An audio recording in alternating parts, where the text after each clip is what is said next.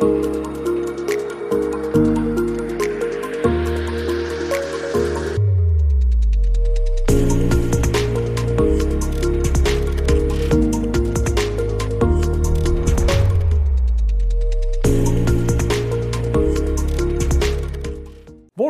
bienvenue pour ce nouveau numéro de Sabouche sur les marchés et j'ai le plaisir d'accueillir aujourd'hui sur le plateau Adrien Haller, fondateur et PDG de Charwood Energy, une société qui s'introduit actuellement sur Euronext Growth. Bonjour Adrien. Bonjour. Alors Adrien, Charwood Energy, c'est une société bretonne créée en 2006 qui pour faire simple, est un spécialiste de la production de gaz issus de la biomasse, notamment des déchets euh, du bois ou des déchets agricoles. Est-ce que vous pouvez nous expliquer, mieux que je ne viens de le faire, votre positionnement? Oui, volontiers. Notre, métier consiste à transformer les différentes euh, biomasses disponibles sur les territoires en énergie, donc aussi bien de la chaleur que de l'électricité ou du gaz, euh, principalement avec la combustion, la méthanisation et on y reviendra, la pyrogasification. Euh, qui a l'intérêt majeur de produire en parallèle du biochar, euh, qui peut servir à décarboner certaines industries ou à rapporter du carbone dans les sols. Euh, Adrien, moi j'ai le sentiment qu'on en parle finalement assez peu de la biomasse aujourd'hui dans les enjeux de transition énergétique. C'est un tort selon vous? Oui, je pense que c'est un tort parce que c'est c'est une, ressource qui a de multiples avantages. Déjà, qu'est-ce que c'est déjà la biomasse? Pour faire simple. la biomasse, ça va être euh, la biomasse euh, sylvicole, donc le bois, soit de l'élagage, soit mm. de, la, forêt. Ça peut être les bois de recyclage, ça peut être les ressources agricoles, mm. les pailles, les mm. rafles de maïs. Ça peut être des ressources agricoles, les effluents d'élevage. Et, cette biomasse, elle, elle présente euh, beaucoup d'avantages. Premier, elle est renouvelable à l'échelle de temps humain. Euh, elle est non intermittente, contrairement à d'autres énergies euh, renouvelables qui vont produire bah, quand il y a du vent ou du soleil. Mm. La biomasse, elle est disponible H24, on mm. peut produire en, ruban.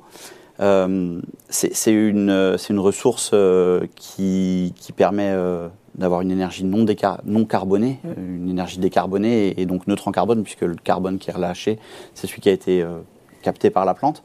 Euh, et enfin, elle, améliore euh, l'autonomie énergétique euh, et, la résilience des territoires. Elle est disponible localement, elle, permet d'injecter de, la valeur dans, le tissu économique local.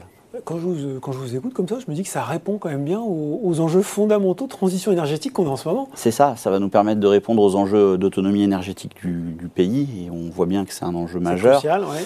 Ça nous permet euh, de, décarboner euh, des applications industrielles mm. où on n'a pas le choix de, décarboner. Et puis accessoirement, euh, même si on était à isoprix, ce qui n'est pas le cas, la valeur ajoutée est infusée dans les territoires et mm. infusée chez nous. Et, ça, c'est un atout. Concrètement, aujourd'hui, quel est le modèle économique de votre société? Comment vous gagnez de l'argent? Et qui sont vos clients? Trois questions en une. Euh, on, gagne euh, de l'argent en concevant et construisant des actifs qui produisent de l'énergie. On gagne de l'argent en vendant de l'énergie à nos clients finaux, mhm. dans des actifs qu'on détient. Mhm. Et euh, nos clients finaux sont des industriels pour la majeure partie, des agricoles et des collectivités locales. Et alors, les, produits que vous fabriquez, ce quoi sont des petites euh, centrales? Comment, À quoi ça ressemble concrètement Ça va être euh, une chaufferie biomasse qui va irriguer un réseau de chaleur. Ça va être euh, une unité de méthanisation qui va valoriser les effluents agricoles en milieu agricole.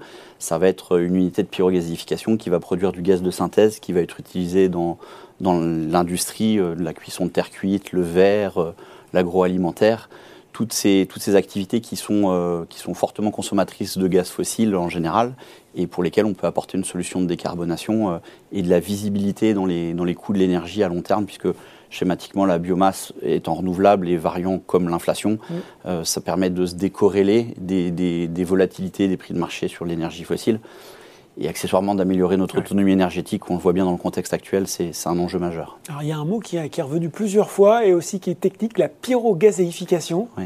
De quoi on parle C'est une technique de cuisson en défaut d'oxygène des matières. Mhm. Euh, schématiquement, on reproduit ce que fait la Terre. La Terre prend des matières mhm. organiques euh, et va en faire euh, bah, trois fractions, le charbon, le pétrole et le gaz.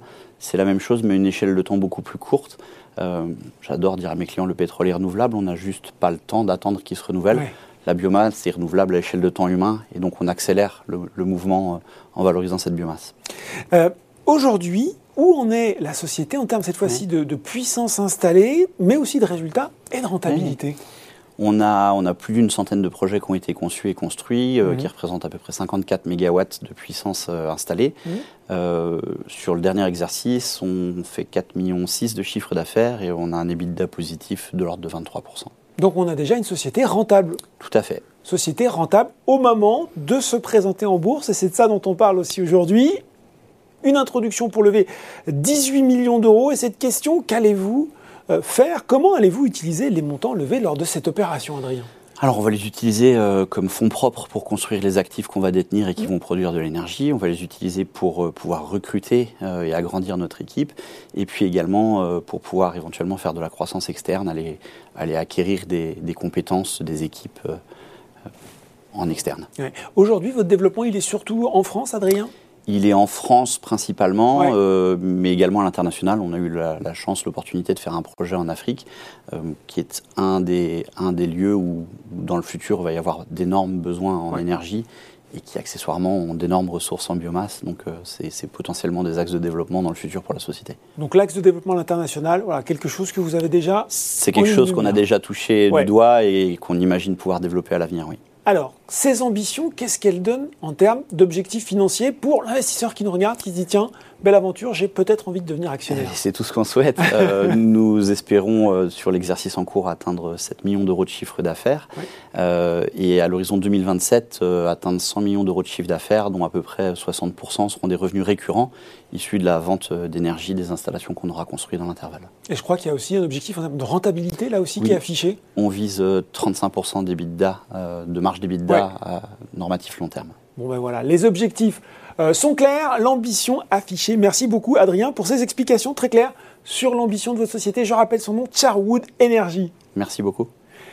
Et je le rappelle, si vous avez été convaincu par cette opération, par cette présentation, l'offre, elle est ouverte jusqu'au 7 juillet euh, prochain pour un prix de l'action compris entre 11,38€ et 15,38€. Ça bouge sur les marchés, c'est fini pour aujourd'hui. À très bientôt pour un nouveau numéro.